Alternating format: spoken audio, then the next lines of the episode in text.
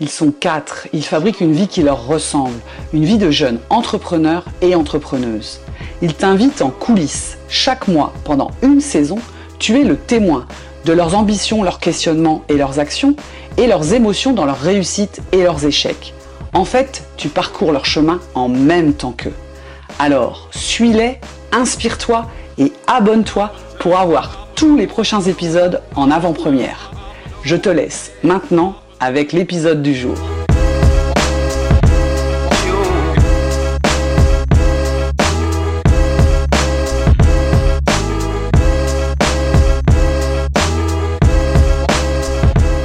Salut Emeric. Salut Ben. Très contente de te retrouver en 2023. Comment tu as fini l'année, Emeric? Écoute, c'est plutôt bien fini et euh, même 2023 commence même très très bien. Euh, sur cette, la fin d'année, comme on en parlait hein, dans les deux, les deux premières émissions, euh, c'était plutôt de retrouver déjà du rythme dans mon travail et de l'énergie.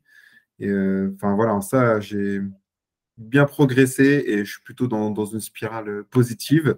notamment avec l'intégration de, de, ma nouvelle associée qui devrait se faire incessamment sous peu, euh, avec euh, ma collab, avec des retours clients qui ont été bons, euh, sur une production où il y a eu zéro défaut et, du coup tout s'est bien passé. Du coup, je peux démarrer sereinement l'année 2023.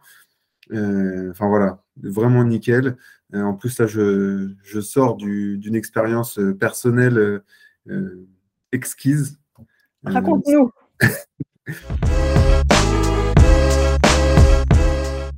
je reviens de trois jours dans le Vercors où je suis parti avec des amis, euh, on appelle ça la brigade des aventuriers du dimanche. Euh, partir à l'aventure en raquette dans, des endroits pas, non explorés, mais où il n'y a personne et c'est un petit peu désertique. Euh, c'est blanc, la neige partout, il y, a un peu de risque, un peu de, un peu de, conditions climatiques presque polaires. par exemple, dormir dans la neige à moins 15 degrés, faire de la descente de ravin sur les fesses parce qu'en raquette, ça passe pas ce genre de choses, marcher dans la nuit euh, sur la neige avec euh, juste la, lumière de, de, la frontale. Euh, enfin voilà, c'est tout ce que j'aime, tu le sais très bien. Et, voilà, je suis revenu gonflé à bloc. Et j'ai même vu des chamois dans leur milieu naturel et c'était délicieux. Tu n'as pas vu les loups. Dis-moi, Émeric, comment tu t'es organisé pour trouver cette parenthèse d'aventure hein, dans ton quotidien d'entrepreneur? Alors, depuis toujours, j'ai un principe, euh, c'est que euh, on, tient, bien assis sur un, sur un tableau, sur une chaise, donc il faut au moins trois pieds ou quatre pieds. Et euh, j'ai toujours mis ma vie personnelle, ma vie de famille, ma vie, professionnelle et ma vie amoureuse. Et enfin, c'est quatre choses sur lesquelles je, suis intransigeant et je suis capable de quitter l'un pour équilibrer l'autre. Parce que euh, s'il y en a un qui est bancal, et eh ben, tout peut s'écrouler. Et euh, donc euh, le côté personnel, mais individuel, hein, égoïste, je le travaille aussi. Alors là, c'est partir avec mes amis. c'est aussi la salle de sport. Enfin, c'est toutes ces choses-là. alors des fois, il y a des interactions entre chaque pilier. Parce que par exemple, j'emmène mes enfants en randonnée ou aller gravir un mont, aller voir des cascades en mode randonnée. Enfin, ça se passe plutôt, plutôt bien. Ils adorent ça. Ça leur fait un petit contact avec la nature, c'est bien. Mais oui, je fonctionne comme ça. Euh, si l'un ne va pas, euh, et j'avais un petit peu perdu ça, c'était un petit peu le cas du le sujet de discussion du premier, euh, de, la première émission. Et donc, tu as mis ça en place aussi. C'est une attention que tu portes plus spécifiquement parce que tu as touché les limites de la monomanie professionnelle. Mmh. C'est ce que tu as appris de cet épisode de l'année dernière? Alors oui, et pourtant j'en avais conscience. Hein. J'en ah avais confiance. Hein. Et je le travaillais déjà. Euh, mais euh, c'était peut-être pas en termes de temps, mais en intensité, du coup, j'avais euh, un déséquilibre. Explique-moi la différence que tu mets. Bah, je laissais du temps. si, si, pendant que je suis en famille ou en mode, enfin, sur mon côté égoïste, euh, je pense au boulot, ou si les seules choses que je sacrifie, bah, c'est mes temps personnels parce que bah, en fait, j'ai trop de boulot, donc je dois sacrifier du temps personnel. Euh, enfin voilà, il n'y a, y a qu'un pilier qui est entamé à chaque fois. Et euh, à force de, le gratter, le gratter, le gratter, bah, pourtant j'en avais conscience, je savais qu'il fallait que j'en prenne soin et de temps en temps, j'en prenais soin, mais pas assez. Et sauf que j'ai pas vu que, c'était vraiment un déséquilibre. Et oui, ça avait, ça avait fait ce qu'on a, qu'on a dit sur la, première émission. Ah, du coup, avant de dire la première émission, j'invite tout le monde à aller regarder la première émission, la première émission pour savoir tout ça. Ouais. Et j'ai envie de, te souhaiter pour 2023 à toi et à tous les entrepreneurs, et je me mets dans l'eau de, de, prendre soin de nos quatre pieds. On en est tous plus ou moins conscients, je pense. On peut avoir, comme tu dis, trois pieds, quatre pieds, cinq pieds. Déjà identifier quels sont nos pieds et puis de, de checker de temps en temps qu'on y accorde le, temps nécessaire, même dans les périodes où ça, où ça va fort. Quoi. Le temps et l'intensité, c'est important.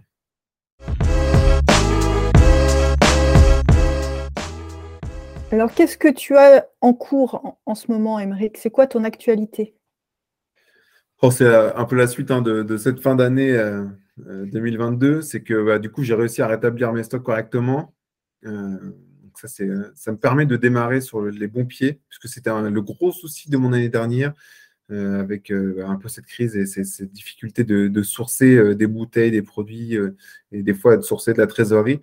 là, aujourd'hui, je démarre une année euh, sur une feuille blanche puisque je, je suis, tous les, comment dire, tous les feux sont ouverts, euh, tous les critères sont remplis pour que l'année commence bien. Donc, euh, ça veut dire aller démarcher des clients, faire grandir le portefeuille et me focaliser du coup sur cette acquisition client en physique, puisque, bah, comme on, en a parlé, je crois que c'est dans la deuxième émission, j'ai intégré Lou, Lou qui, qui, va certainement devenir un associé là, dans, dans, les semaines ou mois à venir. C'est une question administrative qui va, elle va s'occuper de toute la partie web marketing. Voilà. Euh, que j'aime bien faire. J'aime beaucoup faire, mais je ne pouvais pas tout faire. Et voilà, ma responsabilité fait que bah, je préfère me, concentrer sur mon portefeuille client que sur le web marketing qui est moins rentable qui est une activité moins importante pour moi aujourd'hui, mais nécessaire. Et est-ce que vous avez un petit peu réorienté l'émission pour Lou par rapport à, ton début dans le digital où euh, vous aviez vraiment une stratégie d'acquisition par le digital Est-ce mhm. que vous avez revu un peu votre, euh, vos objectifs? Alors, si on doit revenir en arrière, pour moi, ce que j'ai fait en web marketing pour, pour la boîte, c'était surtout de l'acquisition en B2C, euh, avec de la création de contenu sur les réseaux sociaux, de la publicité en Facebook Ads, enfin voilà, là, on sait que ce n'est pas ce qui fonctionne le mieux et qui n'est pas très rentable en, ce moment, en plus pour nous. Euh, donc là, ce qu'on fait, c'est qu'on réoriente en B2B et il y a quand même pas mal de plateformes qui sont en train de se lancer dans notre secteur euh, qui commencent à performer. la plus ancienne et la plus performante est par exemple Encore Store. Donc voilà, on check un petit peu le marché du B2B en web marketing ou en acquisition en ligne. donc voilà, c'est plus euh, retravailler là-dessus. Concernant la partie des réseaux sociaux, du coup, euh, on est moins sur la création de contenu qu'un site vitrine ou, euh, sur du contenu d'actualité. Donc moi, j'invite tous les entrepreneurs qui font du produit physique en B2B d'aller se rencarder un peu, s'ils ne le connaissent pas déjà, sur la plateforme Encore Store, qui est un intermédiaire entre les producteurs de produits et les revendeurs. Donc, c'est un, super outil. Et pour ce qui est d'Instagram, ce que j'entends, c'est que vous n'êtes plus dans une stratégie de fréquence, de production de contenu pour attirer un potentiel client euh, B2C, mais d'avoir un compte Instagram qui reste une belle vitrine de ce que vous savez faire, qui reste un outil vivant, mais sur lequel vous ne mettez plus d'exigences de fréquence et de course, de course au contenu. C'est ça? C'est ça, et du coup, bah, tu t'affranchis de euh, euh, les likes, euh, le taux d'impression, tout ça, euh, qui, est qui est très pénalisant psychologiquement dans, le business en web marketing. Donc voilà, c'est juste, voilà, aujourd'hui, si on entend parler de nous parce que sur le, terrain, dans le réel, on aurait une action, on entend parler de nous, bah, les gens pourront aller checker sur Instagram et on, est là, en fait. Donc on, ça nous sert aussi à répondre à des messages ou des choses comme ça. Donc on est quand même vivant dessus mais on n'est pas, pas des créateurs de contenu. On a cesse d'être des créateurs de contenu. Ok. Et il n'est pas exclu que vous retrouviez du plaisir à produire quelques contenus pour les réseaux sociaux. Exactement, c'est ça. C'est-à-dire que maintenant, on le fait quand on en a envie, quand on a une idée, quand, voilà, pour le fun, euh, et puis sans, vraiment d'attente derrière. Et ça, c'est vraiment confortable. Puisque, en fait, on n'est on, pas moins impactant on n'est pas moins performant depuis qu'on fonctionne comme ça. Donc, ça veut dire qu'il euh, y avait un, trop, un gâchis d'énergie qu'on ne fait plus aujourd'hui. Je ne sais plus qui dit ça. C'est une phrase qui est vraiment super. C'est qu'un un système, il est parfait, euh, pas quand il est complet, qu'on n'a plus rien à ajouter, mais c'est qu'on n'a plus rien à retirer. Et que tout ce qui reste est nécessaire. Et j'adore cette phrase qui dit que plutôt que d'en rajouter pour que ça soit complet, c'est complet quand il n'y a plus rien à retirer. Voici, c'était en trop, c'est en trop. Et donc, ça ne sert à rien de le faire. Donc là, vous êtes dans une stratégie de sobriété de l'énergie. C'est ça. et du bon rapport énergie déployée, production d'activité. Bah puis en, de mon côté, sur ma mission, moi, ça me permet de faire du développement produit et de retourner dans la créativité, euh, dans, les tests, dans le euh, goûter des ingrédients, des produits, tester des choses. Et, c'est ce pourquoi je me suis lancé au final. Euh, donc, on, ça, fait ça fait cinq semaines, cinq mois pardon, que je bosse sur, sur un nouveau produit. Euh, là, je suis à trois mois, quatre mois de, le sortir. On va rentrer dans, dans l'étape qui est cool, puisque la recette est bientôt finie de euh, packaging, embouteillage, étiquette, tout ça, la partie design qui va être, qui va être cool. Et enfin, voilà, ça, ça, ça fait vraiment plaisir par contre. Bon, on sent que tu as retrouvé un petit peu de sens dans ton quotidien d'entrepreneur et ça, Fait, ça, Fait, plaisir à voir et, je pense que les cavistes que tu vas visiter vont vite le comprendre également. Donc, super. Qu'est-ce qu'il y a devant toi, là, dans les tuyaux, euh, les trucs à venir? Là, pour l'instant, on est sur un premier trimestre. Donc, c'est une période assez calme dans, le business des cavistes. C'est les trois mois les plus calmes, après le mois le plus, euh, plus fast. Euh, donc là, pour, pour le jean, on sait qu'on a une période qui va arriver euh, en avril-mai pour, euh, pour tout ce qui est réassort, nouveaux produits, nouveautés pour, pour l'été. Tout ce qui va tourner autour du gin tonic, en gros. Donc voilà, ça, ça va être une grosse période et ça, il faut que je le prépare correctement pour avoir du stock et, et, des clients qui sont fournis à ce moment-là. en plus de ça, du coup, j'ai mon produit qui sort pour cette même période, je pense. et puis, on commence à réfléchir, puisqu'on a, on a fait la Jean Art Collab 1 euh, qui s'est plutôt bien passé, avec euh, quelques défauts sur, euh, bah, les tests. Hein. on était sur, sur 120 bouteilles, où on a eu quelques échecs, notamment sur, sur, la partie du transport, qui a été assez compliquée pour nous.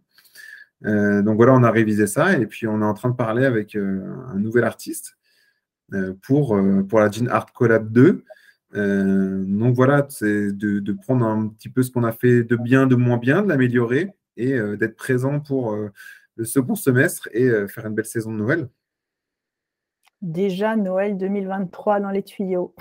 ah oui, parce que j'ai du temps de préparation de produit et là, c'est un produit qui va être vieilli en fût. Euh, donc, si j'ai entre 4 et 6 mois de vieillissement, donc euh, oui, ça se prévoit.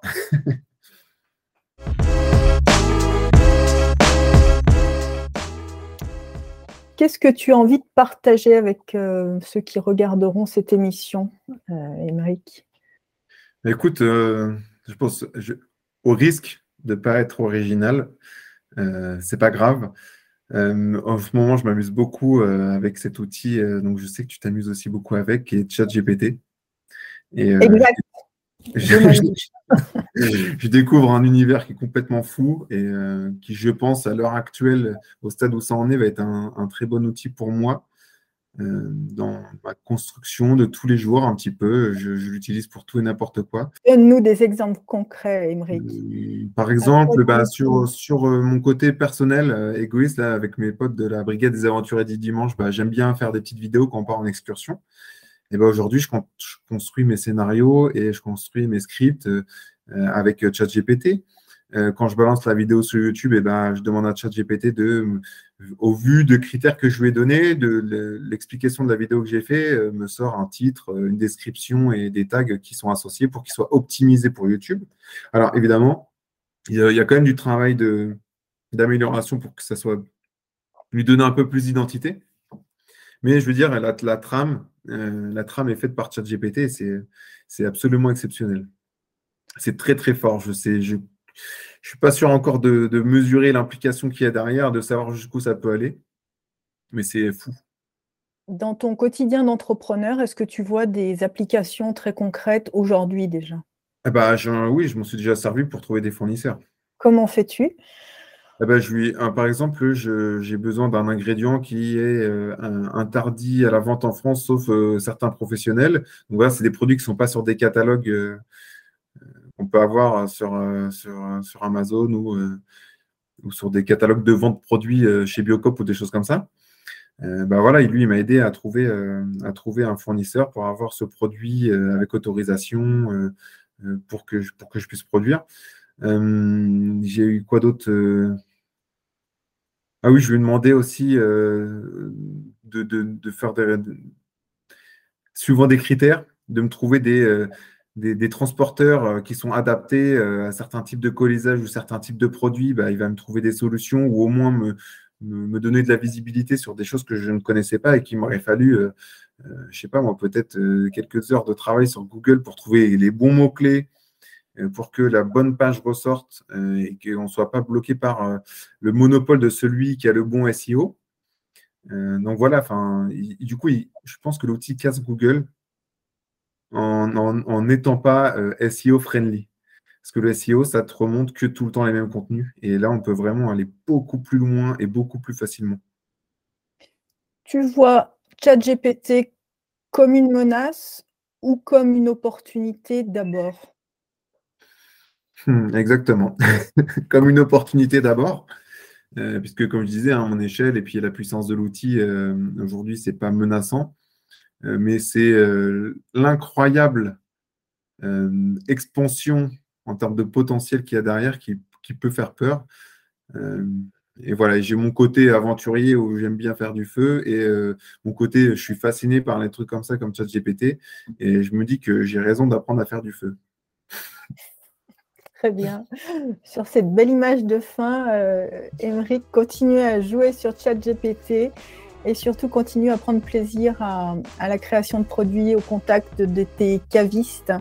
Et on se retrouve d'ici un mois. Bye bye. Merci beaucoup. Ciao.